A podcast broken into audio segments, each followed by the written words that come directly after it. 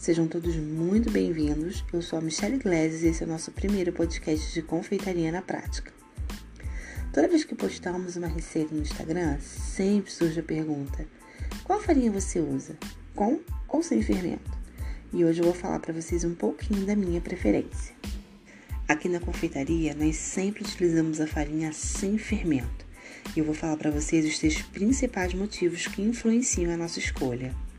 O primeiro deles é a exatidão da receita.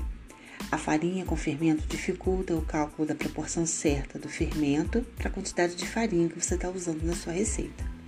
E como a confeitaria é feita de exatidão, fica muito complicado saber qual a quantidade de fermento está indo na sua receita quando você está utilizando uma farinha com fermento já agregado. E esse não balanceamento pode levar ao erro, o que muitas vezes nós vemos aí, que é o bolo que afunda no meio ou que não cresce direito. O segundo motivo é o preço da farinha. A farinha com fermento, ela tende a ser mais cara. Em alguns lugares a diferença é mínima, mas em outros é uma diferença significativa. Então, o custo-benefício ele precisa ser avaliado antes da compra. O terceiro motivo, e para mim o mais importante de todos, é a otimização do estoque.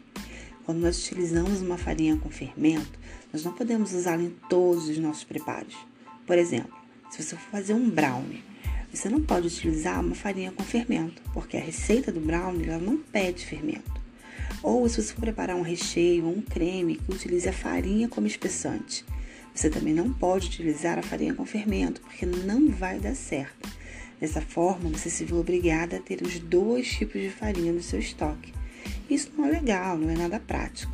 Então, por esse motivo, aqui nós sempre utilizamos a farinha sem fermento. Eu espero que tenha ajudado você. Beijos e até o próximo Confeitaria na Prática.